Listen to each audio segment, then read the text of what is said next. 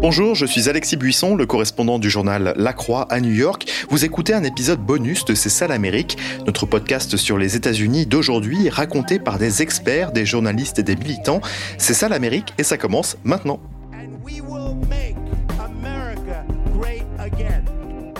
C'est ça l'Amérique Un podcast proposé par La Croix, le programme Alliance Columbia et le site d'information French Morning.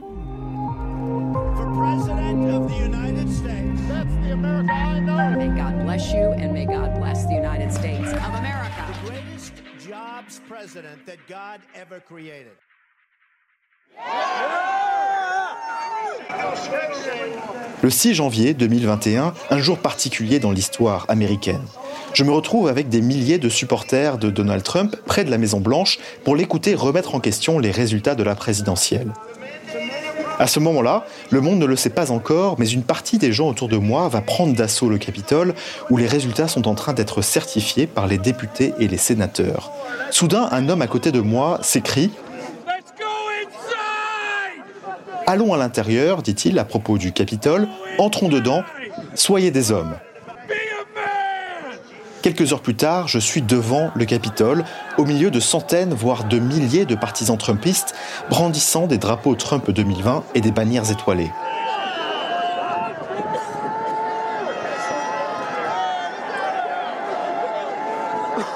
Je tousse à cause du gaz lacrymogène déployé pour repousser les manifestants. Mais il est déjà trop tard. Face à la police débordée, ils prennent progressivement possession des gradins installés contre le bâtiment pour la cérémonie d'investiture de Joe Biden. Sont-ils armés?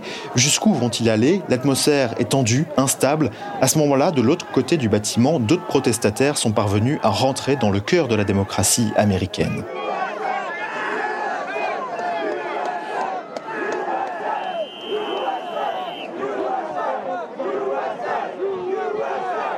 Cet événement historique a marqué un tournant pour le pays. Après la certification des résultats, qui a repris quelques heures plus tard, Donald Trump a décidé de mettre ses accusations de côté et a promis, enfin, une transition ordonnée en vue de l'investiture de son successeur le 20 janvier.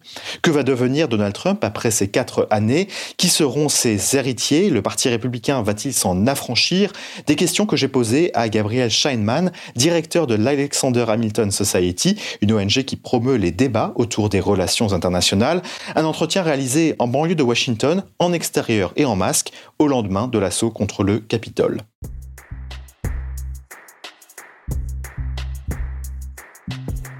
Bonjour Gabriel Schenman, merci beaucoup hein, euh, d'être avec nous ici, de nous retrouver euh, dans le froid euh, de, Washington. vous êtes le directeur d'une ONG hein, qui s'appelle Alexander Hamilton, qui était l'un des pères fondateurs des États-Unis, le plus jeune père fondateur des États-Unis d'ailleurs quel regard il jetterait aujourd'hui euh, sur, euh, sur son bébé, euh, diriez-vous? Bah, Merci, c'est une, une, bonne chose d'être avec vous aussi. Si vous regardez les, ce que Alexander Hamilton a, écrit il y a 250 ans pratiquement, en fait, c'était un homme qui, malgré le fait qu'il était jeune, a très bien compris les, les, passions du peuple et en fait était très contre l'idée de la foule. Et une des raisons qu'en fait c'était une idée de Hamilton de créer notre deux chambres de congrès, le Sénat et la Chambre des députés, spécifiquement parce que euh, il, avait peur que les passions du peuple euh, pourraient surmonter les bonnes directions, les intérêts du pays. Mais donc même c'est pas jusqu'à euh, le début au début du XXe siècle que le collège électoral américain était plus ou moins forcé à accepter les résultats du peuple. Pour les premiers 150 ans du pays, en fait, ils étaient plus ou moins indépendants. Et ça, c'était une des idées de Hamilton. Et, vous voyez les événements ici janvier. Euh, c'est pour éviter des situations comme ça, quand on a une foule violente qui est motivée euh, euh, ou, inspirée par les passions d'un président très populiste. Quand le, Congrès et surtout le Sénat qui a repris en charge la situation, ils ont voté comme la Constitution demande de certifier les votes des, États. exactement comme Hamilton même aurait attendu que ça se passe. Qui serait fier finalement de, de voir les institutions résister en quelque sorte euh, euh, à, cette, effectivement à, cet épisode et puis euh, plus largement aux, quatre années de, pouvoir de Donald Trump Absolument. Je crois qu'il y a beaucoup de choses à dire sur, sur la présidence de Trump et, la situation dans les partis. Une des choses que j'espère que tout le monde a compris, que les institutions américaines sont, en fait sont très fortes euh, et que malgré euh, les attaques, on n'a pas besoin de changer d'institution. Vous voyez dans d'autres pays, euh, en Europe par exemple, même aujourd'hui, mais dans le passé, en Amérique du Sud, que, vous voyez quand les institutions ne sont pas fortes, que c'est des systèmes parlementaires souvent, qu'on arrive à trouver des leaders qui ont des passions plus élevées que d'autres, qu'il n'y a pas de système de restreinte, que les institutions ne sont pas assez fortes pour essayer de contrôler ces passions. Et Hamilton et les autres aussi, James Madison, d'une certaine façon Thomas Jefferson et Washington aussi, euh, ils ont construit des institutions que, encore une fois, 250 ans plus tard, euh, montrent la, la, sagesse de leurs idées, euh, même, même, encore une fois, pratiquement trois siècles après leurs idées. Vous pensez qu'elle reste forte malgré une certaine défiance quand même vis-à-vis -vis des institutions comme le Congrès On voit que c'est une défiance qui grandit depuis des décennies, qui ne date pas de Donald Trump, mais que Donald Trump a d'une certaine manière exploité euh, de la défiance par rapport à d'autres institutions comme la Cour suprême ou, même, la présidence. Euh, malgré tout, vous gardez foi euh, dans la solidité de ces institutions. Oui, beaucoup. Et il faut distinguer. Il y a certaines institutions que le président a essayé d'exploiter et d'autres qui n'a pas. Donc, vous avez mentionné la Cour suprême, par exemple. Euh, oui, est-ce que le président a, a, nominé une justice de la Cour suprême euh, avec des semaines avant l'élection? C'est vrai, mais il n'y a rien contre la Constitution de y faire, en fait. Euh, et par exemple, pour que vous sachiez, même on a et on a depuis 60 ans seulement 9 euh, justices à la Cour suprême. Il n'y a rien euh, magique, euh, légal, constitutionnel par ce chiffre, 9. Euh, N'importe quel président avec le Conseil du Sénat aurait pu ajouter à la Cour suprême 10, 11, 12, 13. Trump l'a pas fait, il n'a même pas pensé. Et en fait, c'est la gauche, c'est les démocrates qui en parlent beaucoup, avant l'élection et même depuis, qu'ils allaient changer le nombre de justices à la Cour suprême. C'est un, un, un, président qui est en, en gros respecté dans l'histoire américaine, le président Franklin Roosevelt. Il est respecté beaucoup en France euh, qui, pendant que lui était président. Et il était président, il a, fait quatre termes. Euh, où il, est décédé dans le début du quatrième terme, mais il s'est présenté quatre fois, qui lui aussi a nominé, je crois, une quinzaine de plus des neuf pour essayer de créer une Cour suprême très différente. Donc, il y a, certaines situations où ce sont des normes euh, et que même euh, ce président, il n'a pas essayé de changer, exploiter ces normes. Mais même, par exemple, le vote qui a dû se passer tranquillement hier au Congrès, oui, il y avait un nombre record de sénateurs et de députés républicains euh, qui allaient voter contre certifier les votes d'élection, mais il n'y avait pas de doute euh, que la SFR certifiée. Ce n'est pas la première fois euh, que le, Congrès ou que des membres du Congrès ont voté contre certifié. Il y a, je crois il y a 4 ans, il y avait 17 ou 18 démocrates qui l'ont fait, et qu'il y a 15 ans, à la réaction du président Bush, il y avait un sénateur démocrate aussi qui l'a fait. Donc, je ne veux pas nier ou, euh, ou, dire que ce qui s'est passé hier, ce n'est pas une situation plus grave. Euh, mais encore une fois, on a, on a beaucoup de preuves que les institutions, malgré le fait qu'on les secoue, ils ont quand même beaucoup plus de, de force, beaucoup plus de racines euh, très fortes euh, qu'on y croit. Avant d'aller plus loin, arrêtons-nous sur les élus dont parle Gabriel Scheinman. Il s'agit des six sénateurs et des 121 députés républicains qui ont formulé des objections contre les résultats de la présidentielle pendant la séance de certification au Capitole. Ils l'ont fait quelques heures après l'invasion du bâtiment le 6 janvier. Les figures les plus en pointe de cet effort étaient les sénateurs Ted Cruz du Texas et Josh Hawley du Missouri. Ils ont été vivement critiqués par leurs collègues, même au sein de leur parti, qui les ont accusés d'avoir fait passer leurs propres intérêts et leur loyauté envers Trump avant le pays.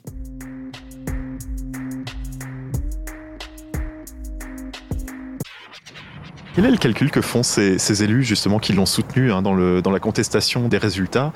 Quel est leur calcul en fait? Pourquoi est-ce qu'ils s'attachent finalement à le soutenir euh, euh, alors que c'était une cause, cause perdue? Euh, il y a deux calculs différents. Donc, il y, y, a des calculs que je dirais qui étaient plutôt légitime, même s'il si, euh, y a d'autres façons de le faire, c'est que plus ou moins à cause de la pandémie, euh, tous les États ont changé leur, leur, la fonction, ou le, les règles, les protocoles autour du vote à, à, cause de la pandémie. Et donc, par exemple, finalement, après le, fracas d'hier, il y avait deux États qui étaient contestés. Un des deux, la Pennsylvanie, euh, par exemple, la Cour suprême a changé, a, dirigé le Parlement de la Pennsylvanie, le, le legislature, de changer les règles d'élection, même si la constitution même de l'État de Pennsylvanie dit que ce pouvoir est seulement au Parlement de, la Pennsylvanie. Donc, en fait, une des raisons que vous avez vu plus de, par exemple, sénateurs voter contre la certification en Pennsylvanie, parce qu'il y avait un problème spécifique. Donc, il y a un certain calcul ici. Mais pour la plupart, la base électorale, pour eux, pour rester dans, leur poste, c'est parce que la base qui est pro-Trump et aussi le fait que ça fait des mois qu'on leur dise que l'élection va être fraudulente, euh, simplement ne, ne croient pas euh, que l'élection était, était, bien gérée euh, et que le vice-président Biden était élu, qui est un président légitime. Donc si vous en parlez avec eux, ils vous disent écoute, tous les jours, je reçois des milliers de coups de fil, de, de je, dois répondre à, mes, mes, citoyens, à mes, voteurs. Il y en a même plusieurs qui disent publiquement je dois leur donner une voix. Ils disent pas, ils disent pas que je, je suis d'accord avec eux, mais je dois leur donner une voix. Mais non, c'est pas la bonne façon de la faire. Euh, on ne devrait pas juste simplement euh, traiter euh, des millions de personnes comme s'ils étaient des enfants qui n'acceptaient pas une réalité. Mais ça, c'est pour la majorité la plupart des raisons, c'est qu'ils voient leurs voteurs accepter ça et ils n'ont pas le courage de leur dire différemment. Comment vous voyez l'avenir justement du parti euh, républicain? Parce que pendant cette transition et pendant ces quatre années, hein, on, voit bien que le parti a été mis à mal hein, par cette présidence qui est hors norme. Est-ce qu'il va euh, s'éclater euh, en quelque sorte entre des, élus qui resteront fidèles à Donald Trump et, d'autres qui tourneront la, la page? Écoute, c'est la, la grande question. On ne sait pas dans notre système américain, euh, notre façon d'élection, c'est très difficile de créer un, troisième parti ou un autre parti. Euh, il y en a qui existent. Euh, il, y a, il, y a, le Parti communiste quand même en Amérique aussi. Il y a le Parti vert. Euh, il y a euh, euh, pendant des années, la fin du XXe siècle, il y avait le Parti Reform, comme on disait. Et même il y avait un candidat du Parti Reform qui a, en, en 1992, contre dans l'élection, il y avait le, président Bush père et le gouverneur d'Arkansas, qui, qui, est devenu président, qui a gagné l'élection, Bill Clinton. Ross Qui a gagné, je crois, quand même pas plus que 15% ou 16% de vote. Et ça, je crois que c'était le plus grand troisième parti euh, au moins depuis 200 ans. Donc, ça vous montre la, difficulté d'y arriver. Et même quand Donald Trump s'est présenté pour les primaires républicains, il y avait beaucoup de républicains qui étaient concernés que s'il perdait les primaires, il allait peut-être essayer de se présenter comme président comme un indépendant. Et il a dû signer euh, un document qui a dit je, ne ferai pas ça. Euh, et même quand, il commençait à gagner les primaires, les autres républicains ont dit la même chose. Euh, quand ils ont dû signer une déclaration que si Trump gagne les primaires républicains, qu'eux-mêmes n'allaient pas créer un autre parti. Donc on voit beaucoup d'histoires il y, a ces idées, il y a ces efforts, mais en gros c'est très très difficile. Donc la question c'est moins est-ce qu'il va y avoir une, une fissure, une séparation euh, dans les, les deux côtés du Parti républicain, c'est plutôt est-ce qu'il y avait un côté qui va, qui va gagner à l'intérieur du parti? Une autre question impossible, certainement, euh, dont la réponse en tout cas est difficile à, cerner, mais euh, quel est euh, votre avis sur l'influence que Donald Trump gardera sur, le parti, sur ce parti ou même en, dehors du parti? Donc encore une fois, c'est difficile à savoir. je crois que la, plupart disent qu'ils que pensent que le Trump aura quand même beaucoup d'influence sur le parti et sur ce qui se passe politiquement. il en parle activement que peut-être il va se présenter une, deuxième fois, comme, comme on a le droit aux États-Unis en 2024. Et donc si c'est si possible qu'il ait un candidat euh, pour, euh, pour ces primaires républicains, qu'est-ce que les autres candidats républicains vont faire de ce côté-là? Mais euh, je crois que son comportement après l'élection ces derniers deux mois, je crois, rend ça de plus en plus difficile. Vous voyez qu'il y, a plusieurs républicains euh, qui sont des candidats potentiels pour 2024 euh, qui ont plus ou moins cassé avec le président, même si c'est simplement parce qu'ils ont suivi la loi. Mais entre le vice-président Pence, le sénateur Tom Cotton, euh, deux alliés très forts du président, qui, qui, hier ils ont dit dès le début on on va pas changer notre vote parce que simplement on n'aime pas les résultats.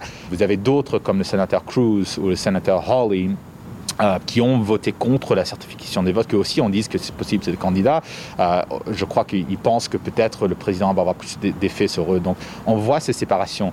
Euh, la, seule chose que je dirais en, en plus de ce côté-là, c'est que ce ne serait pas la première fois qu'un ancien président essaie de maintenir une certaine influence. Même le président Obama, qui était controversé d'une autre d'une complètement d'autre façon euh, et qui en gros n'avait pas un, grand profil politique mais en gros vous, avez vu pendant la campagne électorale de Joe Biden c'est sûr qu'il y a beaucoup de gens qui ont voté pour euh, Joe Biden à cause de cette affiliation euh, qui, que, que l'ancien vice-président Biden avait avec l'ancien président Obama que c'est des voteurs d'Obama qui ont gardé avec lui. Donc les anciens présidents avaient certainement une influence euh, forte. Non, c'est un peu différent que ce qu'on pense que Trump aura, mais c'est pas unique dans l'histoire américaine. À la différence que, Trump, on a l'impression, aura euh, euh, certainement à sa, à sa portée hein, des organes médiatiques qui, qui, sont, qui sont en train d'émerger, qui ont émergé avec sa présidence, mais qui vont certainement se, se renforcer. On pense, on pense à Newsmax, One American News,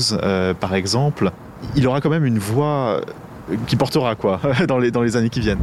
Oui, et là, vous, vous parlez des, des, organisations médias officielles, il y a aussi le social media, en Twitter et Facebook et tout ça aussi qui, qui existe. Donc, donc même si ces organes n'existaient pas, il y aura d'autres façons de le faire. Mais en même temps, vous voyez, les Américains, ils, ils, aiment, ils aiment les gagnants, ils n'aiment pas les perdants. Donc vous voyez par exemple que malgré que ils ont plus ou moins appuyé le président euh, euh, pendant, son terme. Euh, Fox News, le Wall Street Journal, d'autres organes plutôt conservateurs, plus ou moins dès qu'il a perdu l'élection, ils ont accepté les résultats, ils ont dit c'est temps que le président quitte, ils ont complètement changé quand ils approchent. Donc euh, ces choses peuvent changer très vite euh, quand vous voyez qu'il y, a moins de succès de ce côté-là. Et, en fait, c'est la même chose qui s'est passé ces dernières quelques semaines. C'est que euh, dès que, que, le président a perdu l'élection, il avait quand même beaucoup de support qui commençait à s'éloigner parce qu'il réalisait qu'il n'avait plus être en pouvoir. Donc les bonnes relations avec lui étaient plus nécessaires pour accomplir un agenda. Donc je crois que même malgré le fait qu'il y en a beaucoup qui pensent qu'il va avoir une grande influence sur le parti et la direction du pays, je pense que plutôt avec, surtout à cause des, événements des dernières quelques semaines, mais peu à peu, euh, ça sera de moins en moins.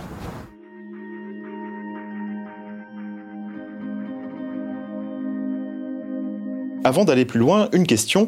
Comment les électeurs de Donald Trump eux-mêmes voient l'avenir du Parti républicain? J'ai demandé son avis à Robert Mongrow, un électeur de Donald Trump qui, comme beaucoup d'autres, n'aime pas les leaders républicains actuels, surtout ceux qui n'ont pas soutenu son champion dans la remise en cause des résultats. Je l'ai rencontré à Washington juste avant le siège contre le Capitole. On l'écoute.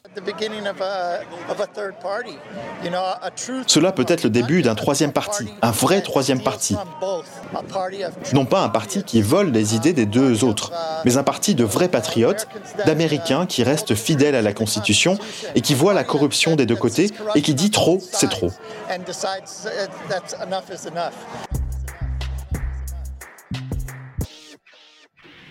Comment est-ce que Joe Biden, euh, selon vous, doit s'adresser à cet électorat qui est, euh, qui est dévoué euh, à Donald Trump?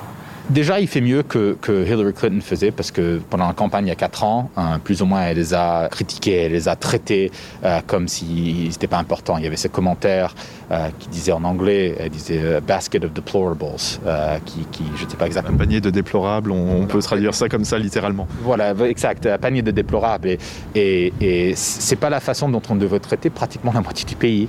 Euh, donc c'est une des raisons que Trump a gagné il y a quatre ans, c'est parce qu'il y a beaucoup de voteurs qui cette attitude euh, de ce candidat qui, ne sent pas de, Joe Biden de la même façon.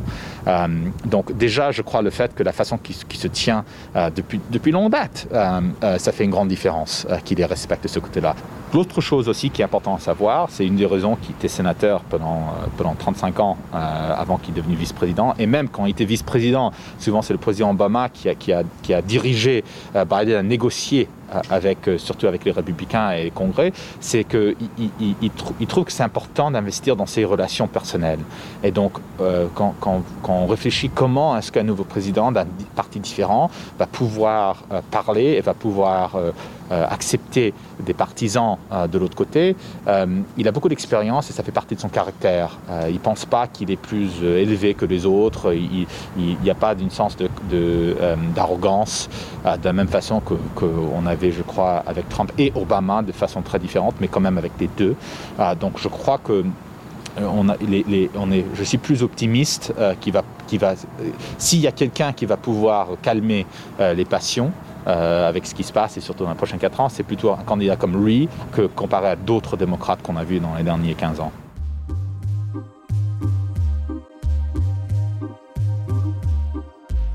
Gabriel Schoenman, qui sont les héritiers euh, de Donald Trump que vous, vous allez surveiller hein, dans les mois et les années qui viennent, dans le monde politique ou même euh, médiatique? Je pense que la question de qui sont les héritiers euh, du président Trump dans le monde politique, c'est il y a deux sortes d'héritages.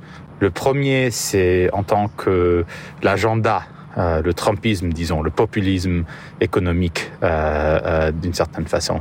Et de là, il y en a beaucoup qui essayent d'être des héritiers de ce côté-là. Donc vous voyez certains qui, qui, qui ont servi dans son, dans son gouvernement, comme le vice-président Pence, l'ancien ambassadrice à l'ONU, Nikki Haley, euh, sinon, il y a aussi quelques gouverneurs euh, qu'on voyait, le gouverneur du, du South Dakota, euh, Nikki Ham.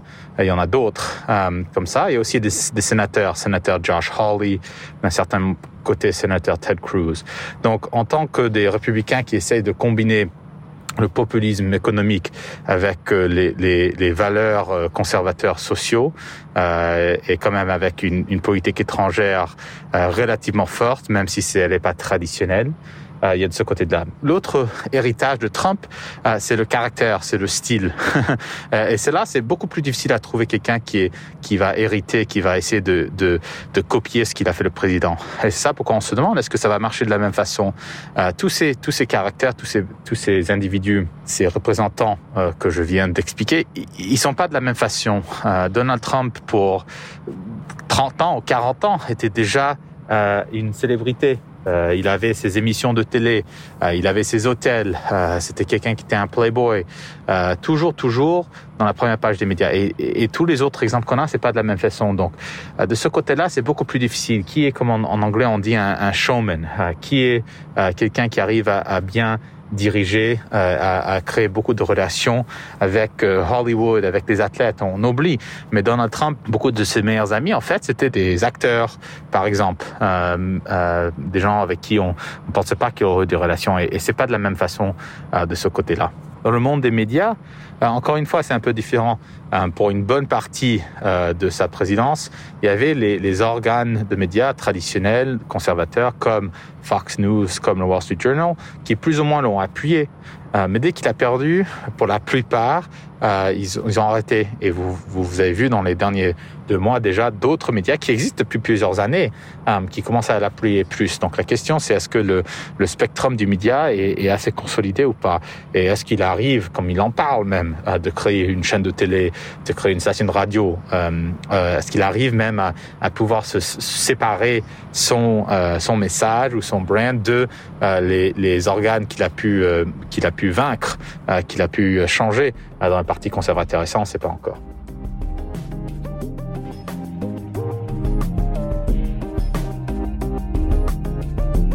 Un grand merci à Gabriel Scheinman. C'est la fin euh, de cet épisode bonus. Merci de l'avoir suivi. On se retrouve jusqu'à l'investiture du 20 janvier avec d'autres épisodes spéciaux de C'est ça l'Amérique. Merci et à très vite.